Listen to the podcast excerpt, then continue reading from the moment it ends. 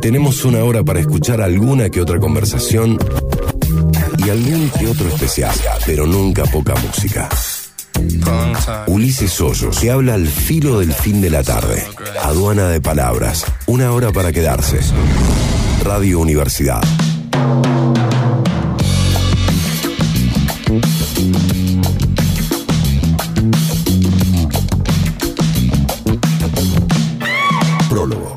Nombre es Ulises Hoyos Lozano. Desde ahora y por el marco de una hora vamos a abrir esta aduana, esta aduana de palabras en la tarde de la radio. Hoy en modo música escucharemos a Carlos García Moreno, parte 1, precumpleaños. Sonará en tu cabeza César Pucheta con un especial dividido en tres partes. El especial claro es de Charlie García. Las entrevistas de hoy, en la primer media hora, será con el periodista Víctor Pintos, que vivió los primeros momentos de García. Desde allí, anécdotas miles. Y en la segunda media hora vamos a hablar con un actor cordobés de exportación. Él es Pablo Tolosa. Señores, señoras, esto es Aduana de Palabras, emisión número 28, un programa hecho para escuchar. Aduana de palabras. El sábado es para escuchar.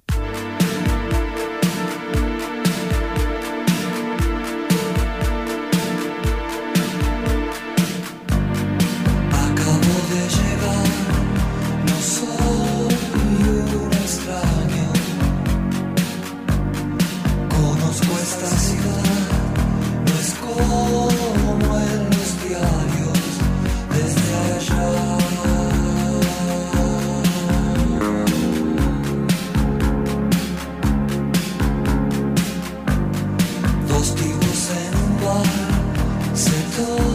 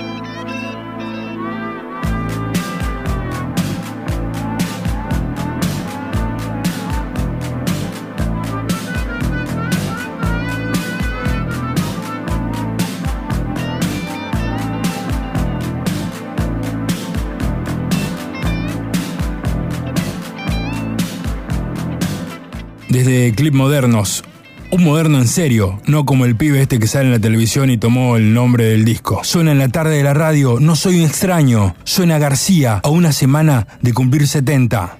Aduana de palabras. Ok. En Instagram, solo contenido exclusivo y algún que otro sorteo. Aduana de palabras. Ok. En Instagram.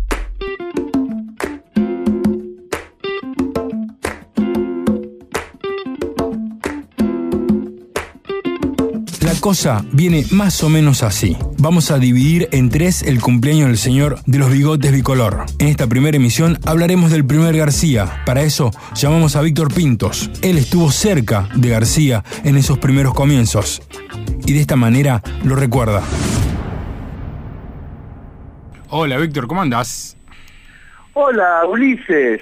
¿En qué momento de la tarde te encuentro, Víctor? En este momento estoy a 25 minutos de irme a buscar el lucero del colegio. Bueno, en 25 minutos vos me podrás contar un poquito quién es Charlie García. Decime cuando empezamos a grabar. Ya, ya esto, ya esto, esto es parte de la nota, Víctor Pintos. Ah, estamos grabando. Estamos en el aire. Estamos en el aire. Bueno. Lo primero que tengo para decir de Charlie García es que me parece a mí que el destino va a decir que en el futuro, si existen los colectivos, ¿no? En, el país, en las ciudades, habrá en el, en el espejito de los colectivos, habrá una calcomanía con la sonrisa de Gardel y otra con el rostro de Charlie García. A mí me parece que esa es la estatura que tiene Charlie García en la Argentina de, de este tiempo, ¿no? Eh, La que, la que estamos viviendo o la que vamos a vivir o la que no vamos a vivir. Quién sabe si, si no la llegamos a ver, pero me parece que es una linda medida como para este, ver eh, quién es Charlie. Viste que el otro día jugaba la selección en la cancha de River y la gente empezó a avivar por Maradona. Vos fijate la cantidad de jugadores que hay magníficos en la historia del fútbol argentino y sin embargo es la figura de Maradona la que tiempo después de su muerte, ¿no? La gente recuerda desde una tribuna, que es una, una especie de, de- de cántico al cielo. Y, y a mí me parece que ahí está la estatura de Maradona, ¿no? Vos sabés que Eh, cuando, cuando pasó eso, yo también dije, bueno, tenemos a alguien a quien vivar. Eh, me, me sentí como, no sé si reconfortado de la palabra, pero me, me, me- me emocionó esa situación. Y Claro, claro, a mí me parece, eh, Ulises, a mí me parece que, que nosotros en un punto, digamos, tenemos que agradecer de ser contemporáneos, de los Beatles, de Bob Dylan, de Diego Maradona y de Charlie García, ¿no?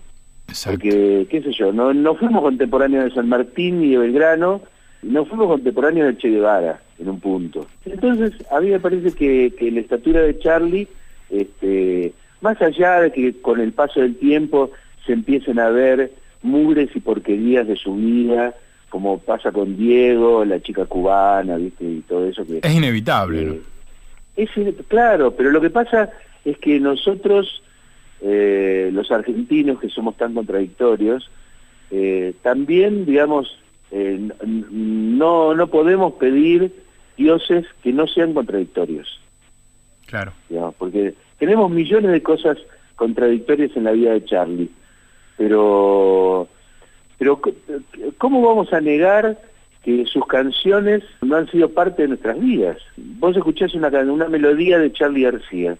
¿viste? Yo creo que todos los argentinos de este tiempo somos del grupo de, de, sal- de los salires de Charlie, ¿no? Sí. Le robamos melodías. Porque ahí está, ¿no? Me parece. Eh, Qué buena descripción Por que e- hace, que hace León en esa canción, y sacándole Sí. y poniéndonos en, en- en figura ahí a García. Es, es atinado. Claro, claro, claro, pero eh, bueno, y en el caso de León mucho más que, que, que todos nosotros, ¿no? Porque, digamos, es un contemporáneo suyo, un amigo suyo. Yo siempre recuerdo la figura que, que alguna vez me contó León, que cuando recién arrancaban los años 70, se juntaban en la sala de ensayo o en la sala donde se guardaron los equipos, no sé de quién, no recuerdo, pero que apagaba las luces ¿no? Y, se ponían a escuchar el lado oscuro de la luna o algún otro vinilo, algún otro disco, en ese momento solo había vinilos, de, Pink Floyd o James Taylor o Crosby, Stills Nash, lo que fuere, y el tipo que estaba respirando al lado tuyo era tu amigo, era Charlie García, que el homenaje salga de un tipo tan cercano, bueno, es mucho más, mucho más valioso todavía. Pero esa es la estatura, me, parece. Charlie García es eh, un músico, en principio, que, que está por sobre todo el resto. Y que además ya, ya se veía venir que el tipo iba a ser eh, un grosso. Porque me parece a mí que cuando aparece con, con- con los primeros discos de Sui Generis, si te pones a pensar que detrás de esos discos hay canciones y que detrás de esas canciones hay un, un pibe de poquitos años y está escribiendo esas cosas monumentales, ¿no? Con letras monumentales y con músicas alucinantes. Mira, yo recuerdo, yo recuerdo cuando cuando apareció el primer disco de Sui Generis, eh, digamos, y, tengo una edad como para poder hablar de esto, yo me reconozco, siempre siempre lo cuento, ¿no? Cuando que hablar de mi edad, yo me reconozco como parte de la generación Sui Generis. Yo estaba en segundo año en la secundaria cuando aparece el día. En el momento clave. momento clave. Sí. Estaba en la secundaria, ¿entendés? Era un pibe de la barriga que de pronto escucha un disco de un grupo de rock que, que en realidad no hacía canciones de rock, Claro. ¿viste? Porque la verdad que, que el primer Sui Generis no es un, un disco de, de rock. De rock en el sentido convencional, papo blues, ¿no? Exacto, exacto. Eh, es más sinfónico quizás. Pero, pero la escuela estaba ahí esperando por mí, decía Charlie García. ¿Viste? Y yo estaba en la escuela. Yo era un tipo que se preguntaba, ¿dónde está Dios? ¿Dónde está el sol? ¿Viste? Y de pronto el tipo estaba hablando por mí. Ahí empezó a hablar por mí, ya. Ya sabía que el tipo era, era importante. Y Charlie García creo que, que se veía también con el primer disco de Sui Generis, que no era un tipo cualquiera. Que era un grosso. Porque si después nos detenemos a ver cuánta- cuántos momentos altos tuvo la carrera de Charlie, eh, veremos que, que como Dylan, ¿viste? Sí. Dylan, en- cuando aparece Dylan, hace dos o tres discos acústicos con canciones que son emblemáticas, digo, la primera mitad de los 60, ¿no? Cuando, cuando hace mm, The Free Willing y los que vienen después, Sí. Y después aparece en los 60 otra vez haciendo discos gloriosos, Blonde on Blonde, este, Blood on the Tracks, etcétera, ¿viste? Y después en los 70 vuelve a hacer unos discos alucinantes, cuando, viene la época de la Rolling Thunder Review y todo eso. Entonces vos decís, Bob Dylan, bueno, es un tipo llamado a, a hacer historia de la grande, eh, nuestro Mozart, nuestro Beethoven, bueno, en la Argentina tenemos a alguien que tiene una estatura tan importante como la de Bob Dylan, digamos, y es Charlie García. ¿Cuál fue el mejor García que, que viste? ¿Cuál es el que te gustó más? Bueno, eh, eso es una situación que es como, viste, aquella gente que, que, que me dice, por ejemplo, bueno, ¿cuál es el, el disco que más te gusta de Bob Dylan? Claro. Y qué es, viste, depende de cuándo. Depende del momento. Claro, porque por ejemplo, yo vi, quiero contarte, yo tuve la fortuna de ver el Luna Park de Clicks Modernos, ¿viste? 83. ¿No? Era fa, increíble. Pero después viene el otro disco, que es Piano Bar, 84, con un concierto de presentación que fue increíble. Porque además Charlie no solamente hizo grandes canciones y grandes espectáculos, sino que armó grandes bandas. ¿viste? Cuando, cuando presentó Piano Bar, era eh, los hits, o sea, Guyot y Turri y Tot, más Fito Páez, más este, aledaños, que eran nada más y nada menos que Fabiana Cantilo, Daniel Melingo y etcétera. Increíble. Me detengo ahí un, después- sí, Y un segundo. viene- no, y después viene la etapa, la etapa de buscando un símbolo de paz, que es otro momento glorioso de Charlie, donde alguna gente ya decía, che, Charlie está, bueno, con todo esto que ya nos dio, ya está, Ya está, claro. ¿viste? Y resulta que después el tipo siguió, Se reinventó. De porque eh, sí, y además con un sino trágico que por supuesto yo creo que, que digamos, con, con tanto desborde, con tanta, con, digamos, con tanta rueda en la banquina, este, me parece que por un lado se, se, mitifica lo épico y por el otro lado también este, sobreviene un deterioro físico que no lo podemos negar. O sea, Charlie no es el mismo que hacía este, cómo conseguir chicas. No, claro, Hoy si lo vemos. Pero bueno, lo que pasa es que no tuvimos la, la, la posibilidad de ver eh, este, cómo, se, cómo habría sido Kurt Cobain o, o Jimi Hendrix o Jim Morrison viejos. Claro, a esta altura. Charlie tiene 70 años, Ulises. 70 años, ¿entendés? En realidad, yo creo que, es un milagro que tengamos a este tipo vivo, digamos.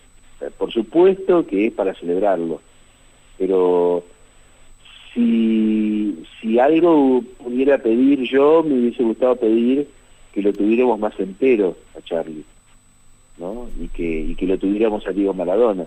Pero bueno, también me hubiese gustado que lo tuviéramos, que tuviéramos este, en pie a Janis Joplin, ¿viste? Y en realidad, qué sé yo, bueno, la vida es así, la vida es así.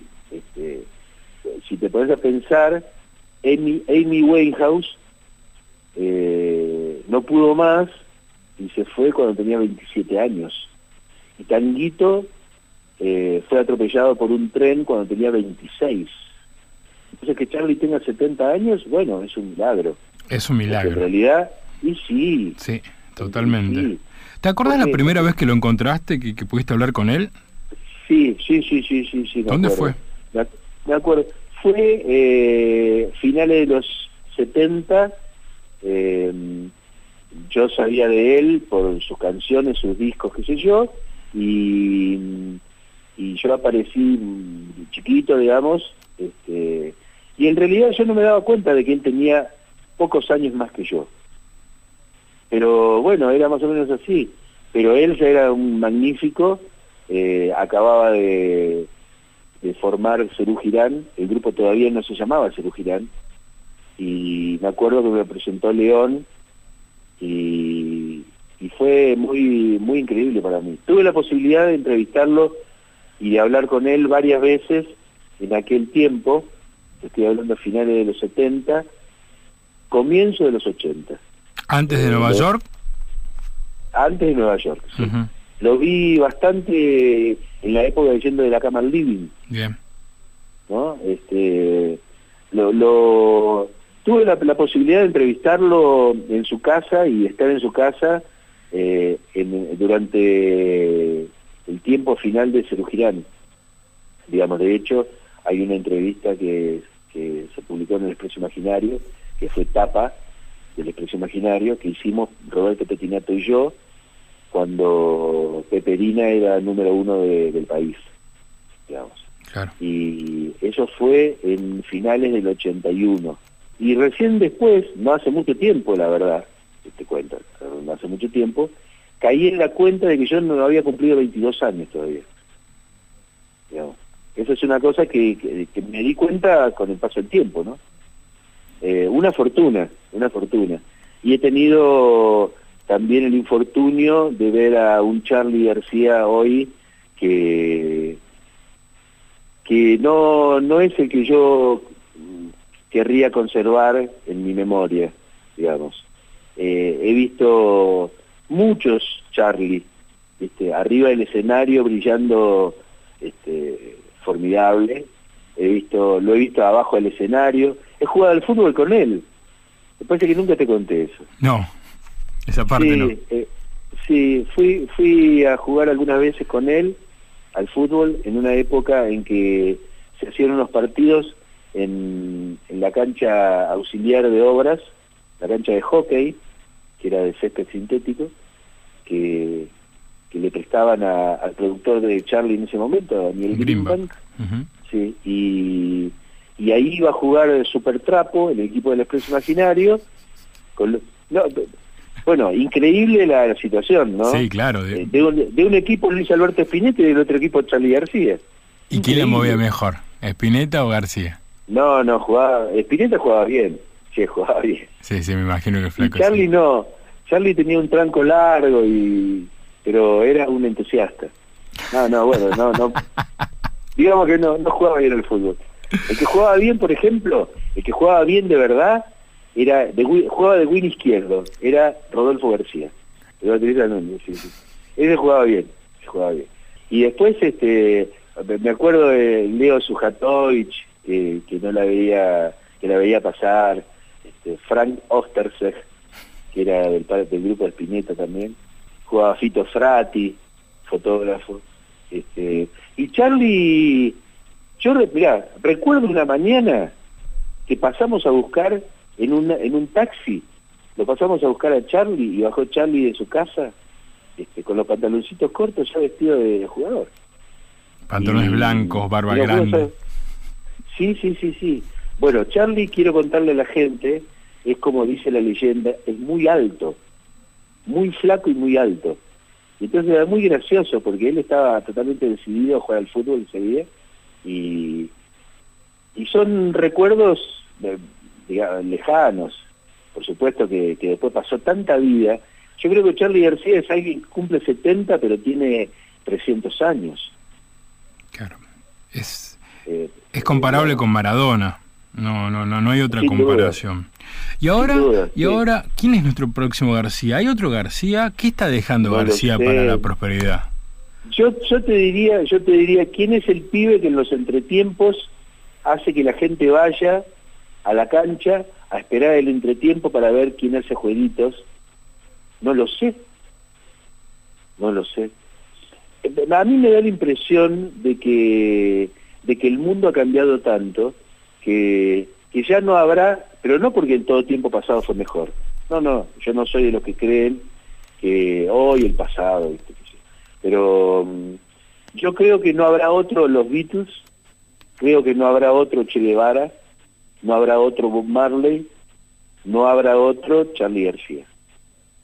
No, no, ahora cambió, digamos, porque no hay otro YouTube, si te pones a pensar, Ulises Claro. no hay otro este un grupo que, que con sus flequillos le le ponga colores al mundo. ¿Viste? ya ya el mundo es otro. El, mundo, es otro.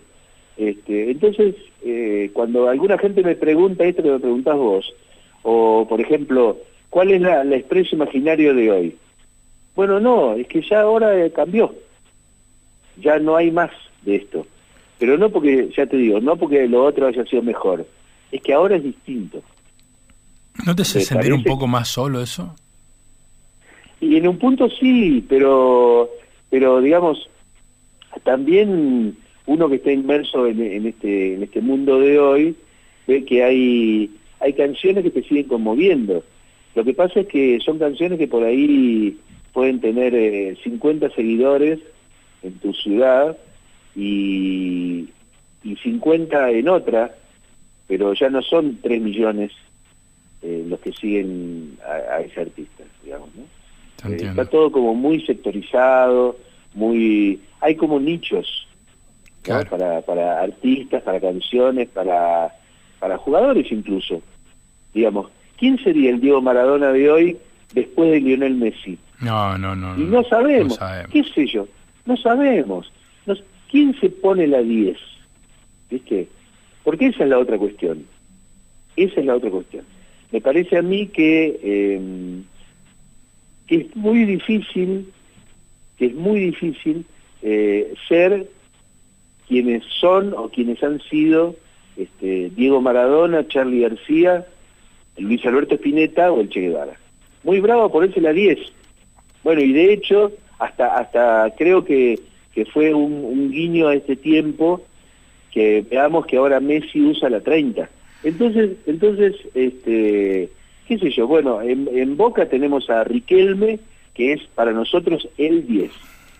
¿Viste? Pero re- resulta que también está en discusión porque está Carlos Tevez, que usó la 10, y está la histórica 10 de Diego Maradona, y está la 10 de, de Osvaldo Potente. ¿Viste? Y, y quién sabe qué hubiese sido de la vida de los Kings de no haber coexistido en una época con los Beatles y con los Rolling Stones, digamos. Entonces, eh, y Potente podrían haber sido este, íconos mayores del fútbol argentino, pero después vino Diego. Y encima con todo el extra que es Diego Maradona, con todo el extra que es Charlie García, porque Charlie es, digamos, un cúmulo de canciones y también mucha otra cosa. Claro que sí. Eh, Víctor, este programa se llama Aduana de Palabras, va los sábados de 5 y media a 6 y media de la tarde en la AM de la Universidad Nacional de Córdoba. La última pregunta generalmente no tiene nada que ver con lo que venimos hablando, pero para mí sí, porque es- me parece que un punto de partida para lo, lo que le resta de vida.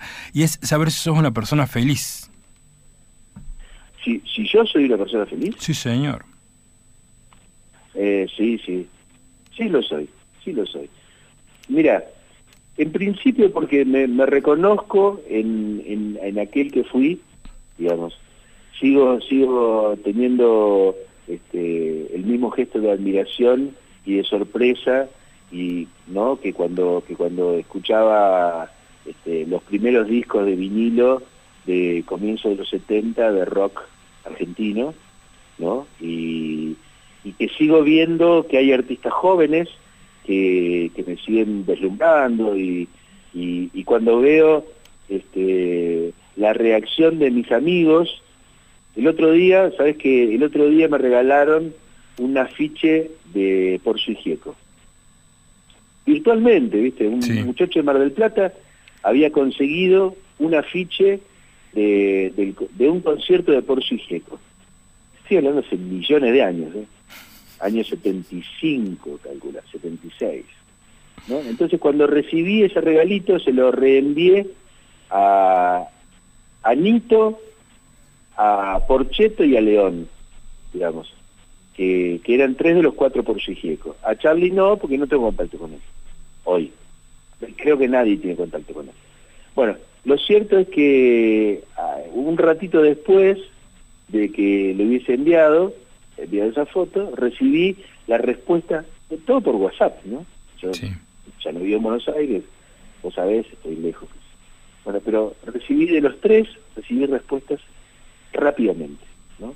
Y estoy muy feliz de esas cosas. Porque por otro lado, como decimos siempre con León, que es sigue siendo la persona con la que más seguido hablo, porque estamos grandes, Ulises, estamos grandes, nos pusimos grandes y seguimos pensando igual, nos siguen gustando los mismos discos, este, no sé, con, con, con León escuchamos este, músicas parecidas y, y, y bueno, pero es que somos grandes. Claro. ¿no? Entonces, eh, yo comparto con, con, con los chicos de las nuevas generaciones un montón de cosas, pero por otro lado, este, me siento a gusto escuchando discos de gente que es muy grande, ¿viste? Porque si, si nos ponemos a pensar, nosotros estamos inaugurando eh, la, la, la vida tan longeva. Claro. Porque si nos ponemos a pensar, los Rolling Stones tienen todos más de 70 años. ¿viste? Eh, Chico Huarque tiene más de 70 años. Rubén Blades tiene más de 70 años. León Gieco está por cumplirlos, Charlie García los está cumpliendo. 70 años, Ulises, es mucho tiempo, Es un montón. Es un montón, ¿viste? Y todos estamos grandes en un punto. Entonces reconocerlo está bien, me parece a mí. Y por el otro lado, creo que es una bendición poder reconocer que uno es feliz. Víctor, querido, te mando un abrazo grande. Eh, bueno, eh, saludos a todos los oyentes de universidad. ¿eh? Ulises, gracias como siempre, ¿eh? campeón. Chao, hasta luego, Víctor. ¿Querés escuchar de nuevo algún capítulo? ¿Te perdiste algún detalle? Estamos en Spotify. Búscanos como Aduana de Palabras y dale play a escuchar. Justo a la mitad de la tarde, justo a la mitad de todo. Siduri, la vinoteca de Cofico, te presenta Todos tenemos una historia para contar. Pero César Pucheta tiene muchas. Por eso, desde ahora, suena en tu cabeza. Hola, hola, sí, sí, sí, va, primer capítulo de García, los 70. Hablemos de García. A ver, decime cuántas canciones suenan en tu cabeza si yo te hablo de Charlie y la dictadura. No cuentes que hay detrás de aquel espejo, no tendrás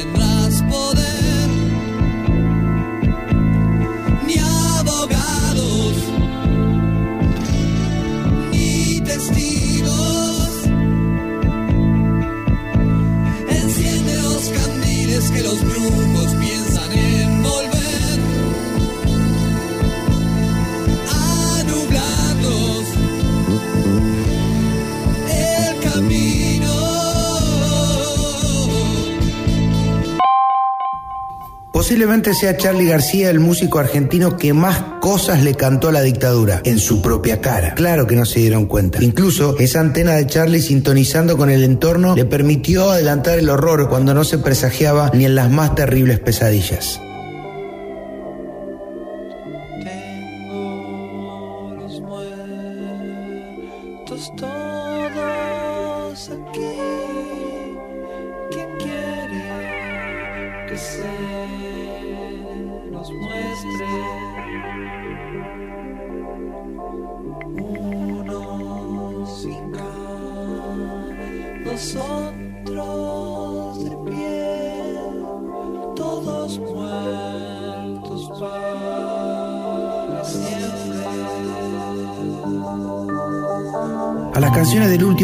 Sui Generis le siguieron las primeras del repertorio de la máquina de hacer pájaros, que había nacido prácticamente en paralelo con la dictadura.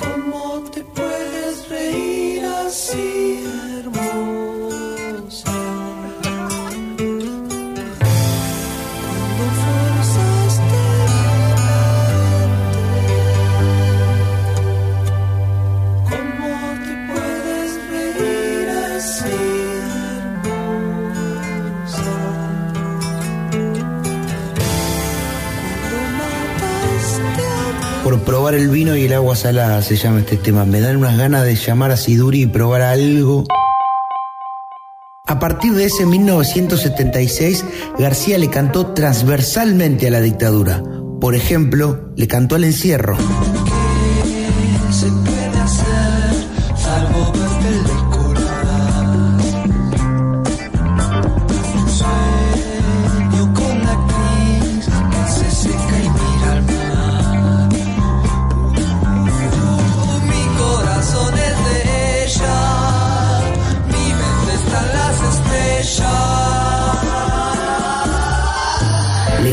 Lío.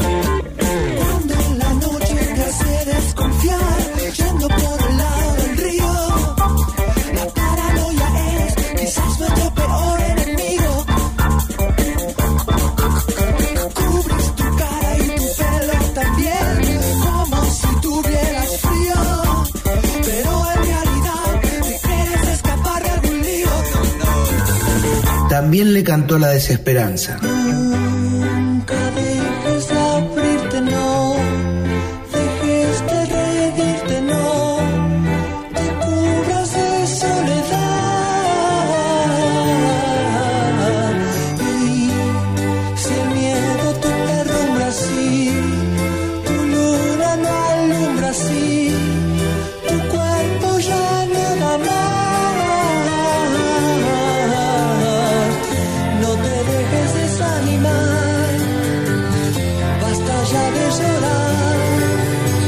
Girán, cuando hasta él mismo había decidido emigrar, Charlie García le cantó al exilio.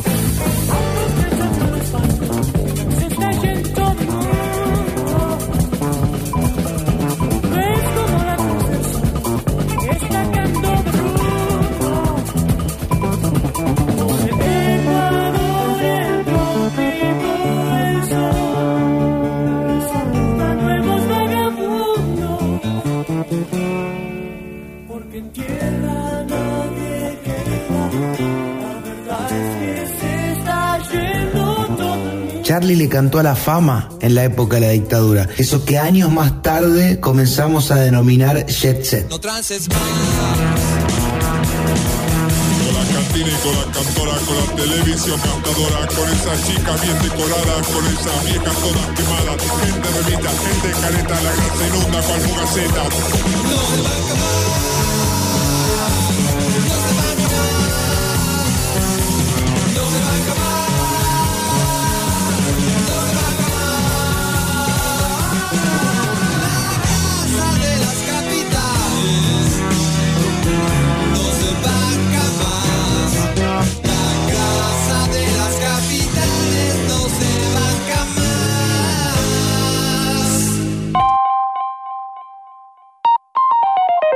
Detenerse en los detalles de la discografía de los primeros tres grupos de Charlie es realmente apasionante. El nivel de captación del entorno, esa sensibilidad especial ya se ponía de manifiesto en esos años iniciáticos en los que hasta se animó a cantarle al ministro de Economía. José Mercado compra todo importado.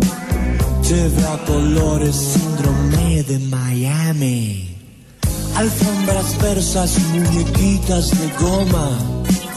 Olor a Francia y los digitales. Ya en la etapa solista, claro, comienzo de los 80, Charlie también le cantó a la guerra de Malvinas. No bombardeen en Buenos Aires, no nos podemos defender. Los pibes de mi barrio se escondieron en los caños, espían al cielo, usan carros, nos vamos escuchando a Clash. Tú escuchando a Clash. Yo te tiro todo este listado y quizás la primera canción que suene en tu cabeza cuando te hablo de Charlie y la dictadura sea esta.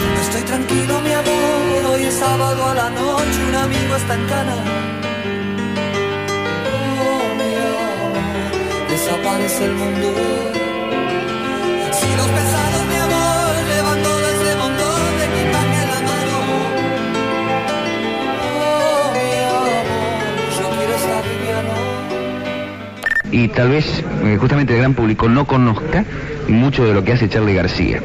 A mí me gustaría que lo expliques. ¿Es una búsqueda? ¿Es una nueva música? ¿Es un nuevo sonido? ¿Qué es? Es una nueva música, porque todavía las canciones que estamos haciendo nosotros no se han inventado ninguna, se las creamos todas. Y creo que es una música muy de acá, o sea, muy de este lugar, que no sé, que tiene una proyección al futuro. En esos primeros 10 discos hay muchas más. Sin embargo, me voy a atrever a hacer una recomendación sobre el final de este primer repaso por las canciones de García. Esta canción apareció en La Grasa de las Capitales, cuando todavía Videla era presidente. Charlie ya se consideraba un sobreviviente.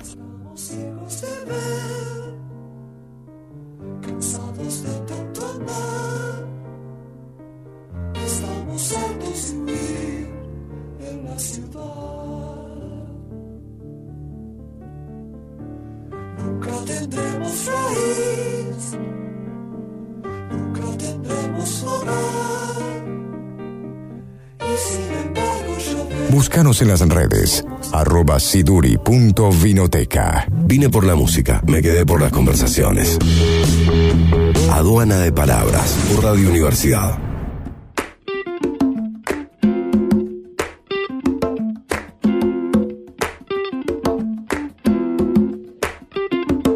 Pablo Tolosa, en este momento y hace varios momentos también atrás, es el actor con más proyección de estos lados. Para saber un poco más de este interesante actor, lo llamamos y esto nos contaba.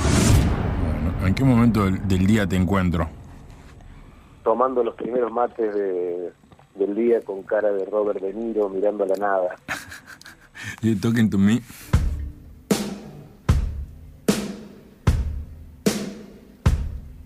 Así, así respondo.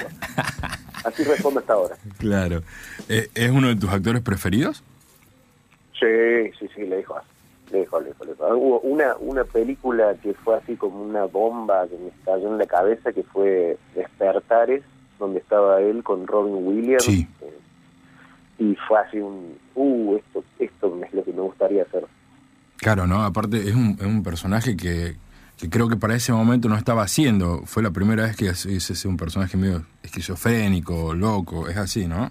¿O me estoy Claro, hacía un tipo que tenía, un- que supuestamente tenía autismo y después descubren que es un Parkinson muy acelerado y Robin Williams hace de psiquiatra en uno de los primeros papeles dramáticos, digamos, que hace. Está, no, tremendo, tremenda película. Sí. ¿Y qué otra película, si te acordás, fuerte, que decís, puta, ¿cómo no fui yo el actor? Bueno, la otra también de la, de la misma época, más o menos, La Sociedad de los Poetas Muertos, como películas de, de esa etapa de, de adolescencia que fueron así, decir, che, esto es lo que yo quiero hacer. Claro, claro. El, el, eh, había una máxima que usaban que era algo así como Carpentier. no Carpe diem, aprovecha el día. aprovecha el día. ¿Y sos de aprovechar el día vos? Eh, sí, sí, sí, sí, bastante. Este, soy como de despertarme súper temprano, al pedo pero temprano, así que Bien. algo algo se hace siempre. Che, y, y- y cuando te despertás, tenía la, la- la idea, porque he hablado ya con varios actores en este segmento, que me han dicho que se, se levantan mediodía porque ensayan a la noche y se quedan hasta tarde. Eh, pensé que era una regla eso. Puede ser, yo personalmente tengo así un mambo de que no importa que me haya costado a la hora que sea, este, me despierto re temprano. Que, este, sí, sí, sí, sí, sí. ¿Es la edad? No, desde la adolescencia es así. Ah, mira. Sí, alguno que quedó pegado ahí del, del levantarse temprano por alcohol y todo eso, y- y, mezclado con el insomnio hermoso. Pero sí, no, siete y media, ocho de la mañana, más tarde, ya estoy arriba. Vos, vos sabés que yo me levantaba a las, o sea, tenía cola a las 8 menos cuarto, o sea que a las 7 y media me estaba levantando y lo odiaba, lo odiaba. Eh, cuando tuve mi hija, eh, los horarios se me cambiaron para siempre y me levanto domingo, feriado, lunes, martes a las 7 de la mañana. Sí, sí, sí, sí, sí. También, también influye mucho. ¿Y qué haces en ese momento? Vos te, o sea, levantás, te tomás mates, lees. eh, Y no, primero la radio. Bien. La radio es la, es la- la compañía como permanente de, la mañana. Y ahí sí, más, este, depende de lo que esté haciendo, este, leer algún libro, este, salir un rato al sol si está lindo, caminar también está bueno, y no tengo nada para hacer. claro. Convengamos que vos vivís en una zona que hacer todo eso es un, es un placer. Sí, sí, sí, sí, salís para donde veas, ahí se ven montañas y árboles, así que está, está muy bueno. ¿Bajaste a la Feria del Libro? ¿Vas a venir a la Feria del Libro? No bajé todavía, este, hoy creo que tengo que ir a Córdoba, así que ahí daré una vuelta si, si llego con el tiempo. Bien. Eh, ¿Andás en algún proyecto ahora, Pablo?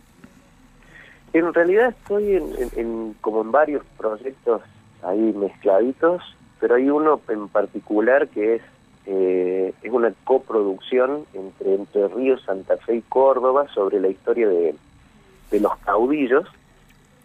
Es una obra, es un espectáculo teatral que se va es un proyecto de la Nación que se va a estrenar en Tecnópolis y después se va a hacer se van a hacer funciones en las tres provincias. Así que ahora estamos en la etapa de ensayo, yo estoy viajando, yendo y viniendo a Santa Fe, que es el punto donde nos juntamos, digamos, en Santa Fe y en Paraná. Y ahora, bueno, ya tengo que volver para los últimos ensayos y se estrena el 23 en Tecnópolis. Ya habías eh, estado en, en una película eh, como de época, ¿no? En varias. Sí. Sí, sí, sí, en varias. en Tenés un varias. Además, perfil. la, la primer peli Sí. Es que, que yo hice acá en Córdoba fue Hipólito, que es sobre las elecciones del 35. Y después hemos hecho, sobre todo con, con, un, con un mismo director que se llama Mauricio Minotti, que es de Santa Fe. Hicimos varios especiales para Encuentro sobre historia. Eh, lo último que hicimos fue la serie de Artigas. Así que no, sí, sí, varios, varias cositas ahí históricas. Y bueno, y en esta me toca hacer el, el brigadier Bustos, Ah, yo el, el- el representante de Córdoba dentro del espectáculo. Así que bueno, estoy preparando es- ese personaje ahora. Che, ¿Bustos es el que el que toma California un par de días? No, ese es Brown. Ese es No, Brown. ese, claro. Ese, Ese Brown, ese Brown. Y, y hay otros, hay otros, hay un par más este, de, de, de esos tipo corsarios que han hecho unas cosas increíbles. Sí. Está Sí. bueno, está bueno también para, para rastrearlo. Estuvimos Sí. hablando con, con el director de una peli que estuvimos haciendo en Mendoza que quiere hacer todas esas historias. Claro, porque Brown... Tranqui el proyecto, ¿no? Barco, Claro. eh, todo eso. Claro, claro, Tra- claro. Tranqui la idea. Sí, inclusive vos sabés que en un capítulo del Zorro aparece California como Argentina. Mira el dato que te tiro. ¡Apa! Sí, Mira, mira la sí, sí, sí, sí, sí, sí. No me acuerdo en capítulo claramente, pero aparece Argentina que tomaba California. Eh, es como nuestros Jeremías Springfield de los Simpsons, ¿viste? Que Claro. tiene como dos caras. Este, o- Sí, sí, sí, sí. La que dice la historia y la que realmente fue. Eh, Está bueno, el- por lo pronto el espectáculo este eh, no está escrito desde, desde el lado ese, de, la- de los héroes y de la, del bronce, sino que bueno, justamente habla de toda esa época en la que empezaron a, a desconocerse entre los mismos aliados y es una gran época de traiciones y de, muerte, así que es interesante ver todo ese costado que por ahí no es el que más comúnmente se muestra. Bien. Y para representar estos personajes, ¿qué, qué, qué- te tiene que traer? O sea, porque me imagino que la historia debe estar buena, de- debe ser una historia entretenida, pero digo, para vos enamorarte y creerte el personaje, ¿qué, qué es lo basal, lo que decís, puta, me gusta este personaje y voy por acá? No sé. Lo, lo primero que para mí es el texto. En el texto que te dan está todo. Porque está la forma del personaje, está el- lo que no se ve del personaje también. Entonces, ya desde el, desde el texto vos te podés dar cuenta de, de si está bueno o no. En eso, cuando agarras un, un guion o un, un libreto de teatro, eh, si sabes detectar este, todas esas cositas, eh, ya sabes cuando algo va a estar muy bueno. Yo- a mí ya me pasó con, con varias cosas, con los, leer el guion de La chica que limpia, de La purga, eh, la- en una peli que recién terminó de hacer en, en Mendoza también, que vos lees el guion y vos decís, ah, está, sí, está buenísimo. Está buenísimo y te va tirando mucho material para, para armar los personajes. Sos un actor eh, querido en el medio, o por lo menos valorado, ¿no? Porque estás siempre haciendo cosas, siempre te escucho que tienes proyectos. eh, ¿Es así o es una percepción mía de un guaso que labura un montón? Sí, yo este, soy muy hincha huevos también, ¿no? De, de- de estar presente y, y ofreciéndome todo el tiempo. Este, no, no me, no se me caen los anillos por eso tampoco. O sea que sí, estoy atento y bueno, a todos los que sé que están haciendo algo, también me ofrezco porque, bueno, este, es lo que más me gusta hacer. Así que eh, sí, estoy, estoy atento. Al mismo tiempo, sí, yo me siento muy, muy querido este, y, y reconocido por alguna gente que, que labure y que me termina convocando para, para hacer ciertas cosas. En, en Mendoza esta ya es la segunda peli que, que hago y ya hay proyectos para el año que viene también, con otras pelis. Así que sí, siento que donde el laburo quedo como, quedo con, con buena imagen y buena sintonía.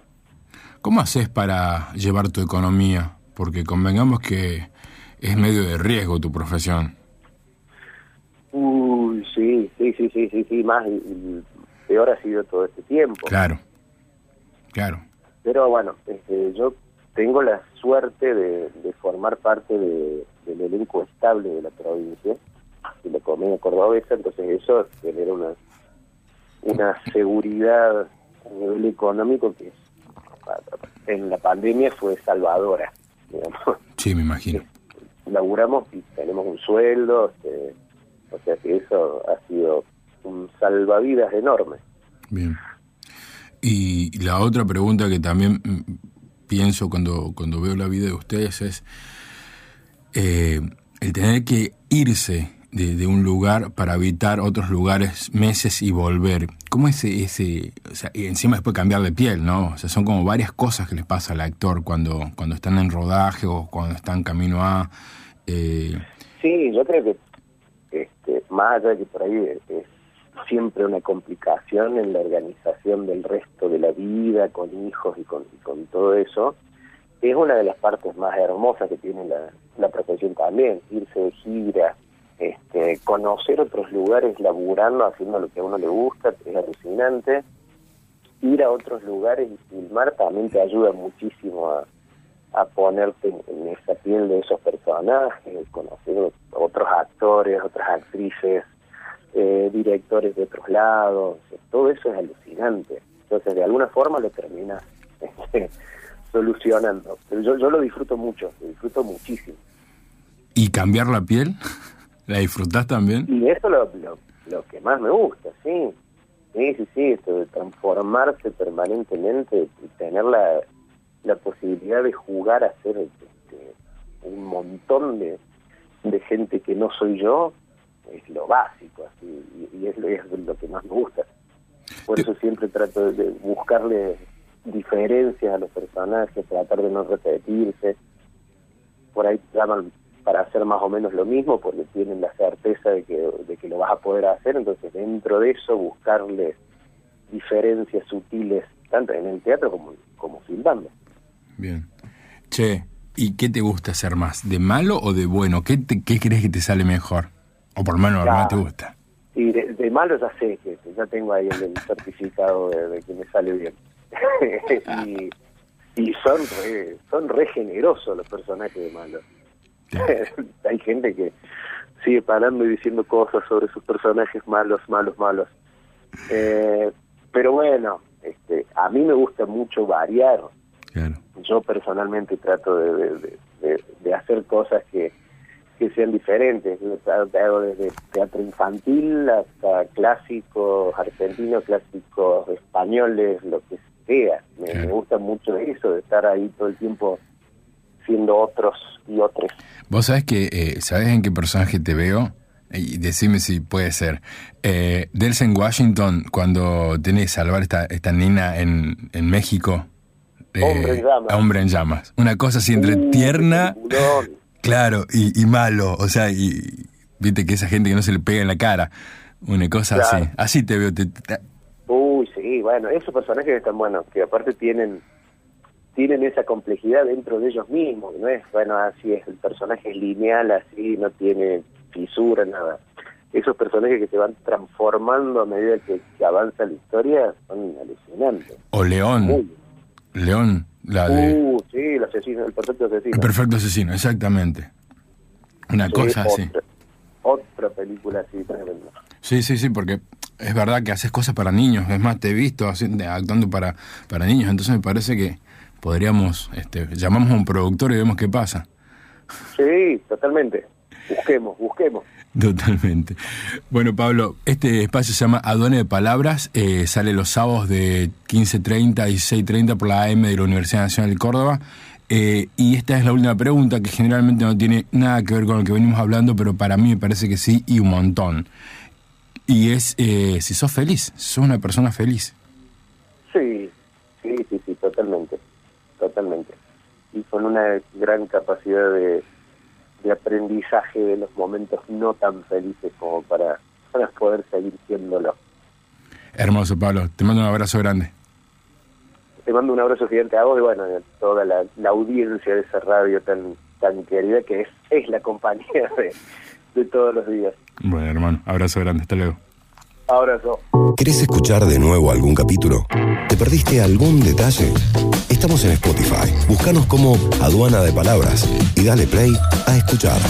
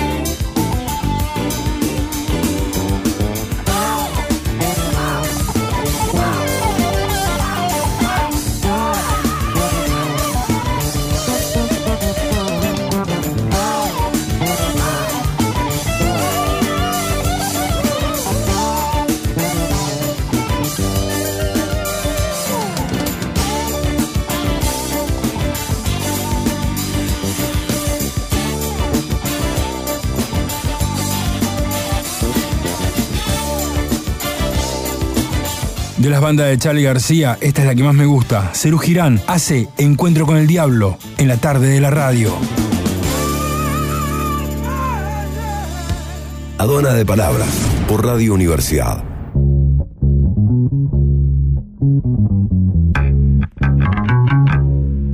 Conversaciones al borde del fin de la tarde están llegando a su final. Mi nombre sigue siendo Ulises Hoyos, conductor y productor de este segmento. Nos grabó esta semana el gran Mariano Britos y nuestro querido Eugenio Cejas. El apoyo musical lo hace José Pepe Ávila. Las cortinas son del bueno del Chris Josh. Solo en tu cabeza lo hace César Pucheta y él trae miles de historias llenas de música. Recordá, puedes entrar a Spotify y escuchar todos los programas. Y si querés, también nos puedes seguir en Instagram. Allí somos Aduana de Palabras OK. Esta es la estructura de Aduana de Palabras, que más o menos a esta hora está llegando a su final.